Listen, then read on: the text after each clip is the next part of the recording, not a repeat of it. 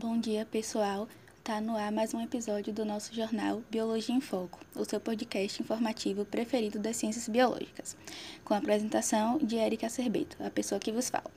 Para quem não sabe, eu e as meninas, Lívia Gama e Bárbara Sandy, somos estudantes de licenciatura em Ciências Biológicas pela Universidade Estadual de Feira de Santana, na Bahia, e esse podcast especial é para tratar de debates metodológicos para o ensino de Ciências e Biologia, fomentado na disciplina EDU 183, Metodologia do Ensino de Ciências e Biologia. Para a discussão de hoje, trazemos as seguintes problemáticas. Grande parte dos alunos de ensino médio demonstra desinteresse pela biologia. Quais as possíveis respostas para isso? Tem alguma relação com a quantidade de assuntos que é tido como algo absurdo? A discussão estará pautada no texto. Como selecionar conteúdos de biologia para o ensino médio? De Ítalo Nascimento Carvalho, Ney Freitas Nunes Neto e Charbel N. Elhania, de 2011. Para a discussão, teremos a presença de Bárbara Sandi, licenciada em Ciências Biológicas, mestre em Educação e professora da Rede Estadual de Ensino na cidade de Feira de Santana, Bahia, e Lívia Gama, licenciada em Ciências Biológicas, especialista e mestre em Educação e atualmente professora do Ensino Superior. Nosso debate será feito com um bloco de perguntas que foram preparadas para cada uma das professoras e estas vão responder de acordo com a discussão do texto pautado. Vamos lá para o nosso primeiro bloco de perguntas. Primeira pergunta é para a professora Bárbara. Professora Bárbara, ao se analisar o desempenho dos estudantes do ensino médio na área de biologia, se verifica uma aprendizagem significativa? Primeiramente, obrigada pelo convite. É, cumprimento também a minha colega de trabalho, Lívia. E respondendo a sua pergunta, é o seguinte: é, o que se verifica na realidade, na verdade hoje, é um processo de ensino-aprendizagem memorístico.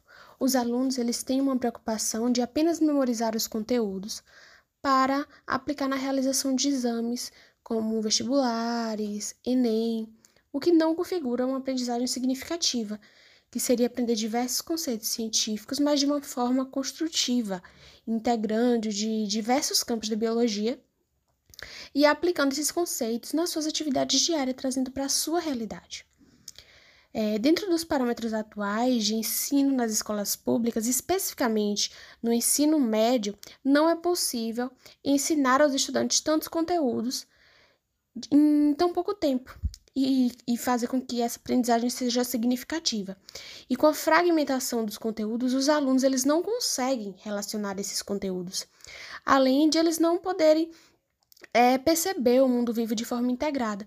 Isso contribui para a falta de interesse dos alunos, tão comumente encontrada no ensino médio. É importante que a gente entenda que o conhecimento biológico é extremamente relevante nas relações ciência, tecnologia e sociedade. E a forma como é construído e transmitido aos alunos do ensino médio traz prejuízos para uma educação para a cidadania responsável. É o pensador Ernest Mayer, ele diz o seguinte, ele faz uma reflexão. É, como pode a mente florescer quando os assuntos são empilhados uns sobre os outros e novos assuntos empilhados sobre assuntos velhos mal digeridos. Então, o que se deve fazer é reduzir os conteúdos, ensinar menos para que os, os estudantes eles aprendam mais e melhor. Nossa segunda pergunta é para a professora Lívia. Professora Lívia, como então reduzir o conteúdo de biologia do ensino médio de maneira satisfatória, ou seja, de uma forma que não prejudique a aprendizagem e formação dos estudantes, tendo em vista a proposta de uma educação para a cidadania responsável. Muitos estudiosos defendem a seleção de conceitos, digamos assim, genéricos, chamados conceitos estruturantes. O pesquisador espanhol Raul Gagliardi, por exemplo, defende a importância da demarcação dos conceitos estruturantes para a aprendizagem significativa. Isso tem relação direta com o sistema cognitivo das pessoas, pois a construção desses conceitos por parte do indivíduo modifica seu sistema cognitivo, fazendo com que a pessoa possa adquirir novos conhecimentos de forma mais eficiente. Então, por exemplo, o conceito de menstruação ele é bem comum entre as pessoas e normalmente é associado a um período onde ocorre sangramento. Quando o aluno é exposto ao conceito do ciclo menstrual, ele vai abrindo caminhos no seu sistema cognitivo para inserir novas ideias e também ressignificar ideias prévias que esse aluno já tinha. Além de entender que se trata de um sangramento, ele percebe que existem diversos temas associados, como, por exemplo, hormônios, fecundação, endométrio, dentre outros. Isso permite que ele formule uma rede de conexões e interações entre os conceitos e somente a partir disso esses conceitos terão de fato significado. Terceira pergunta para a professora Bárbara novamente. Professora Bárbara, a partir dos livros didáticos de biologia, se pode fazer uma estimativa a respeito da quantidade de conceitos científicos que são expostos aos alunos durante o ensino médio? Essa é uma excelente pergunta. O Programa Nacional do Livro Didático para o Ensino Médio ele foi adotado em 2004 com o objetivo de distribuir livros didáticos para todas as escolas públicas do Brasil. Os livros didáticos, eles submetidos a, a, esse programa, são uma amostra da quantidade de conceitos que são expostos aos alunos do ensino médio. Para vocês terem noção, os alunos, eles aprendem mais termos técnicos em um ano de estudo do que palavras necessárias, por exemplo, para aprender um novo idioma. É, a partir da análise desses mesmos livros didáticos, se percebe que durante três anos do ensino médio são abordados cerca de 3.290 conceitos, que são distribuídos nas diferentes áreas de, de biologia. Outra coisa muito importante é que essa distribuição de conceitos é muito desigual, onde, por exemplo, áreas como fisiologia e zoologia, eles lideram um ranking de maior número de conceitos e áreas como evolução e sistemática representam menos conceitos.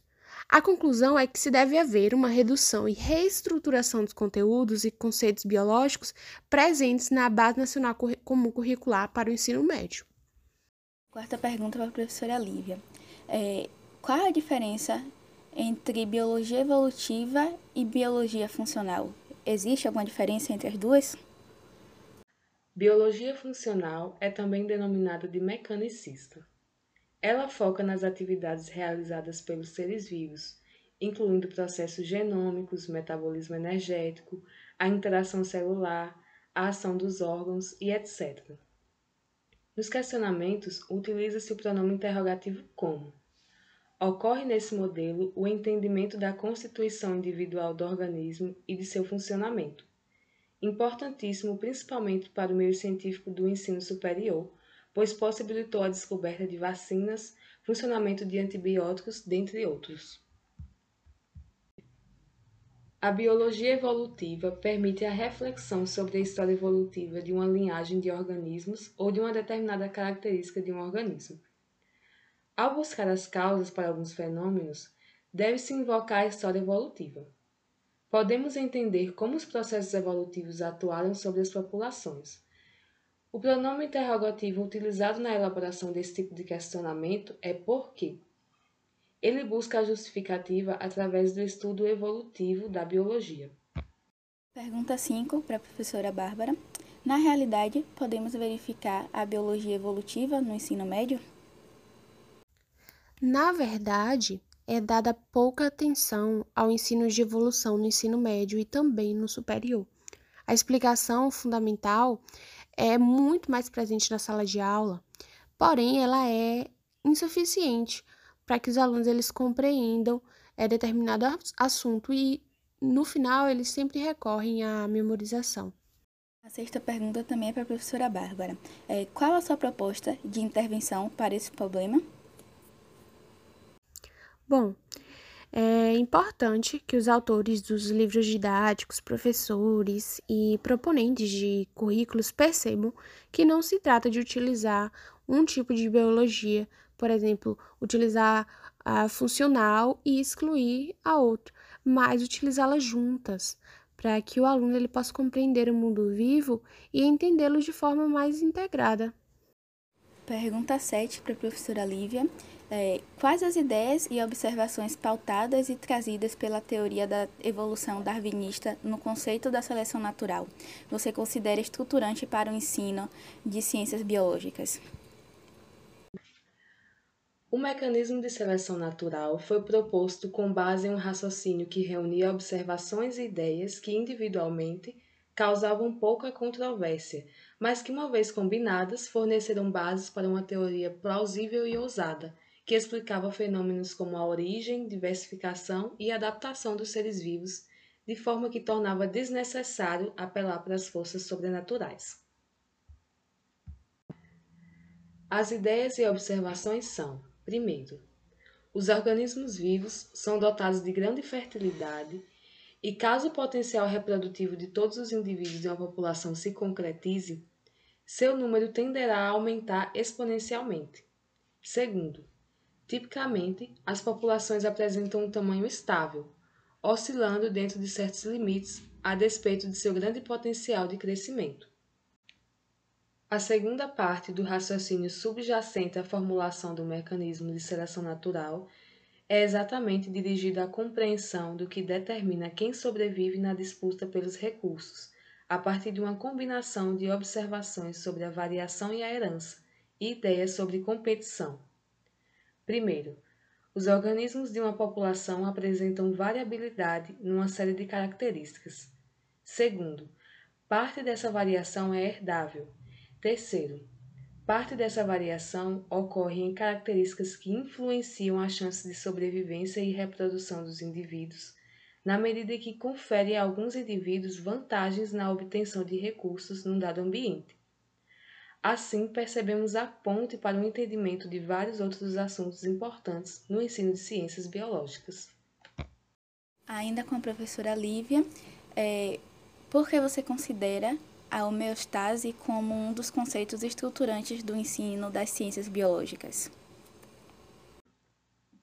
É necessário deixar claro para os estudantes que a manutenção da homeostase dota os organismos de certa resiliência, ou seja, de uma capacidade limitada de retornar às condições mais propícias para o seu funcionamento após terem essas condições perturbadas por influência externa. Assim, a manutenção da ordem nos organismos seria um processo dinâmico e constante, que envolve e influencia diversas atividades fisiológicas em diversos níveis hierárquicos da estrutura dos organismos. Scheiner coloca entre os princípios fundamentais de uma teoria da biologia o de que os sistemas vivos consistem em sistemas abertos e em um estado de não equilíbrio que estão constantemente trocando matéria e energia com o ambiente de modo a manterem sua ordem e persistirem. Essa persistência seria, então, um dos objetos de explicação da biologia, e para construir essa explicação, podemos apelar inicialmente para outro princípio fundamental identificado pelo autor.